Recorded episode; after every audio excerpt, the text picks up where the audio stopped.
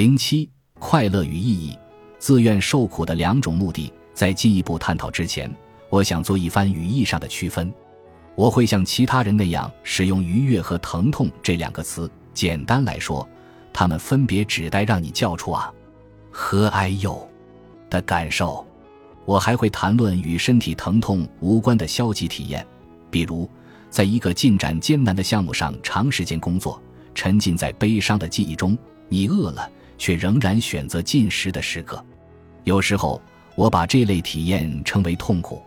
它符合词典里的标准定义：经受疼痛、压抑、苦难的状态。但这一定义并不意味着必须经受巨大的疼痛、压抑和苦难。我已经意识到，有些人会对我的用词表示反感，甚至觉得受到冒犯。我曾将某些并不严重的行为描述为痛苦。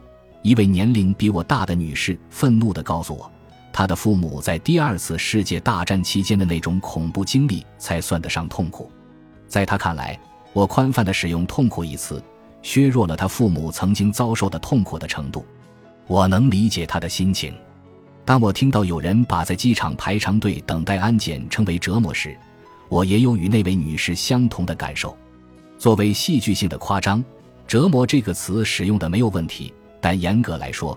如此使用“折磨”是具有冒犯性的，因为它的真正含义被削弱了。在这个问题上，我希望我们能有更丰富的词汇，便于人们对不同程度的痛苦做出区分。但事实上，我们没有更好的选择，因此我仍将使用“痛苦”一词来描述全谱系的消极体验。正如你的舌头碰到你发炎的牙齿的那种疼痛属于疼痛一样。各种各样温和的痛苦也是痛苦，但如果你不喜欢我谈论痛苦的方式，只需在脑海里将我用的这个词转化为更怪异但或许更准确的表达。出于生理或心理原因，那些通常令人感到厌恶的体验，如此一来，我们对痛苦的理解就能达成一致了。本书将探讨两种不同类型的自愿受苦：第一种与享受辛辣食物、过烫的热水澡。恐怖电影、剧烈运动等有关，我们会看到这类体验能带来快乐，它们可以增强未来体验的快感，让人远离自我意识，满足好奇心，提高社会地位。第二种与登山和生养孩子等体验有关，这类行为需要付出努力，通常也并不那么愉快，但它们也是构成良好生活的一部分。这两种自愿受苦在很多方面都存在差异。烫的人发痛的热水澡，辛辣咖喱带来的不适感是主动追求的结果。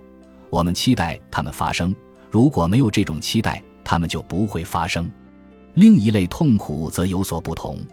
在为参加马拉松比赛做准备时，没人希望自己受伤，也不想因为退赛而感到失望。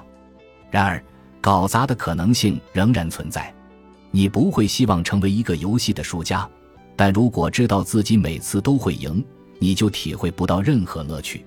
事实上，从更宽泛的层面上讲，人生又何尝不是如此呢？做白日梦就没有遭受失败的可能。然而，这正是白日梦的缺陷所在。行为经济学家和精神病学家乔治·安斯利曾抱怨说：“白日梦的问题在于缺乏稀缺性。我们可以选择让自己陷入困境，也可以选择让自己摆脱困境。”这种自由使我们少了很多由孤独的幻想所带来的快乐。假若你想知道为什么无所不能会让人觉得无聊，这就是原因所在。如果没有克星时，谁会在意超人的冒险之旅呢？事实上，如果真有无所不能的人，那他一定会很痛苦。电视剧《迷离时空》就阐明了这一点。一个匪徒死了，令他惊讶的是。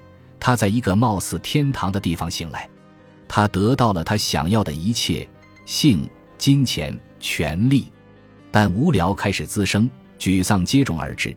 最终，匪徒告诉自称是他的向导并一直为他服务的人，自己不适合待在天堂。他说：“我想去地狱。”向导告诉他：“这里可不是天堂，他已身在地狱。”疼痛即快乐，我们能从痛苦中获得快乐。诸如此类的说法有一定道理，蒸桑拿之类的例子清晰地表明，我们能够理解特定类型的疼痛和压抑所带来的诱惑。哲理歌曲作家约翰·库加·梅伦坎普反复吟唱：“伤痛如此美妙。”听众则纷纷点头称赞。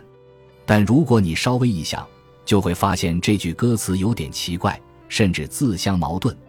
毕竟，疼痛这一概念似乎蕴含着贬义。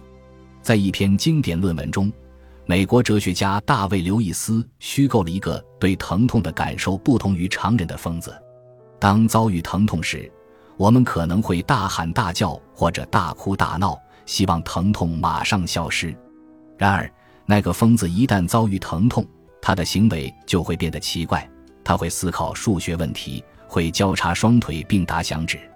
刘易斯设想的这个疯子没有动机去回避疼痛或者设法消除疼痛。刘易斯的分析很精妙，但在我看来，或者你也会这么认为，那个疯子的遭遇根本就算不上疼痛。他可能会把它称为疼痛，但这种混淆只是反映出他的精神有问题。假若某个遭遇与消极体验无关，那就不能称其为疼痛。所以他把自己的遭遇称为疼痛是错误的。这正是快乐来自痛苦的说法让人如此困惑的原因所在。思考一下你在搜索引擎输入快乐和疼痛时出现的两个定义：快乐，心意满足和享受的感觉。疼痛，由疾病或伤害造成的极度不愉快的感觉。这两个概念的含义是相反的。如果你查阅国际疼痛研究协会提出的更为专业的定义，就会发现，从解剖学意义上讲，疼痛是一种与实际或潜在的组织损伤相关，或者可以用组织损伤描述的不愉快的感觉和情感体验。在这里，“不愉快”这个词又出现了。同一种体验怎么可能既是愉快的又是不愉快的？根据某种看待事物的方式，这种逻辑是不可能成立的。假设每一刻的体验对应零至十的某个数值，低数值代表你需要回避的糟糕状态，高数值代表你应该追求的积极状态。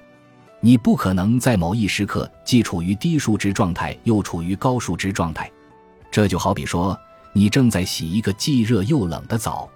洗澡水可以是热的、冷的或者温的，它可以在晚上八点整是热的，在八点十五分是冷的，甚至可以右边水龙头出来的是热水，左边水龙头出来的是冷水。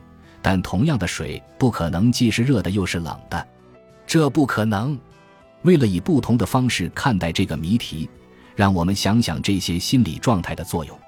杰里米·边沁说过。